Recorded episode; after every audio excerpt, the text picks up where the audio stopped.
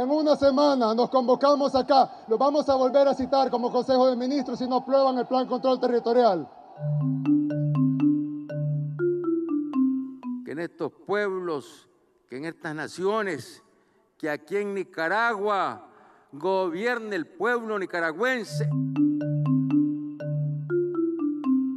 Revista 100 días. Edición 103. Vive. Chávez vive. Chávez vive.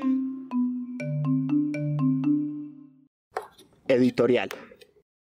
Las próximas elecciones, tanto para el Senado como para la presidencia, comienzan a ocupar cada vez más espacio en los medios de comunicación y en las redes sociales. El paro nacional, a pesar de estar casi olvidado, dejó en la conciencia de los colombianos la idea de una democracia en disputa. Mientras que el gobierno trastabilla justificando la represión con la idea de siempre de estar defendiendo la democracia, los manifestantes ondeaban la bandera patria y exigían el cumplimiento de la Constitución, al menos en lo que se refiere al derecho a la protesta. En medio de esta polarización y cercanos a la contienda electoral, se alzan por doquier las voces que llaman a la simplificación. ¿Para qué salen a protestar si luego no votan y si votan lo hacen por los mismos de siempre?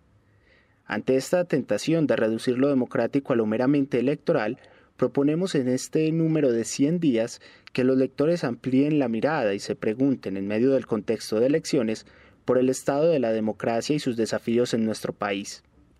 Como nadie es buen juez de sí mismo, nos pareció importante convocar un espejo, y por eso presentamos en la primera parte de la revista un análisis de la situación de la democracia en cinco países de nuestro continente.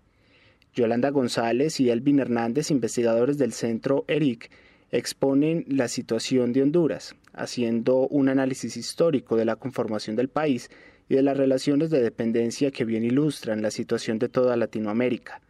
Términos como cinismo estructural y colombianización nos develan el estado ruinoso de su democracia. José María Tojeira, miembro del Instituto de Derechos Humanos de la Universidad Centroamericana José Simeón Cañas, presenta un relato incesante del creciente autoritarismo en El Salvador. Gilles Batallot, de la Escuela de Estudios Superiores de Ciencias Sociales de París retrata la tiranía dinástica y totalitaria que padece Nicaragua.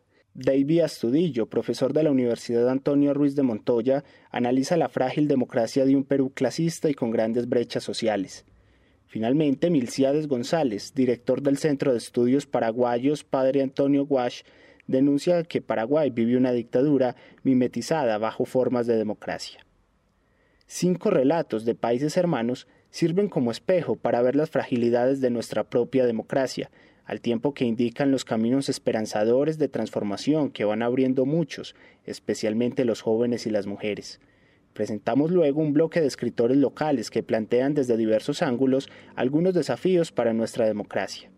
Víctor Barrera nos alerta sobre el deterioro del sistema colombiano, analizando tres postales, el asesinato de líderes sociales y firmantes de paz, la concentración de poder por parte del Ejecutivo y los abusos durante el paro nacional. Carlos Mario Perea plantea los desafíos de superar el relato de la violencia y de hacer visible la paz urbana. Pamela Bautista y Silvia Higuera nos muestran la necesidad de fomentar los mecanismos del diálogo, la negociación y la mediación para la construcción de una verdadera cultura de paz y democracia. Catalina Betancourt y Samuel Sabogal, desde su propia experiencia, nos narran cómo los jóvenes construyen nuevas formas de participación política, sobre todo a partir del paro nacional, y se reapropiaron de los mecanismos oficiales de participación. Silvio Weisbord nos llama la atención sobre uno de los desafíos más complejos para las democracias hoy, cómo enfrentar el problema de la desinformación en esta época de la comunicación digital el caso específico de Twitter es presentado en este mismo sentido en el artículo de Liliana Gómez, Juan Federico Pino y Andrés Lombana. La entrevista a dos miembros de la Secretaría Técnica del componente de verificación internacional del Acuerdo de Paz, el análisis de prensa en los últimos meses y el informe del Banco de Datos de Derechos Humanos y Violencia Política del CINEP del primer semestre de 2021 ayudan a completar un cuadro que revela el deterioro de nuestra democracia brechas sociales cada vez más profundas, acentuadas por la pandemia, y una implementación del acuerdo de paz que raya con el incumplimiento, acrecientan la crisis de representatividad y la insatisfacción de las mayorías. Recorriendo la revista vislumbramos una relación estrecha entre este descontento social, que exige al sistema una apertura política, y el surgimiento de nuevas formas de autoritarismo, que paradójicamente restringen la democracia.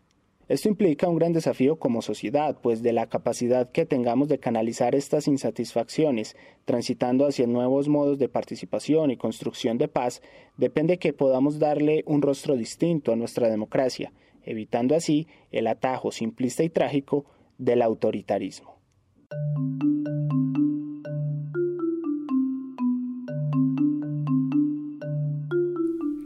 Si quieres terminar de conocer este artículo, ingresa a nuestro sitio web www.revistaciendiascinep.com.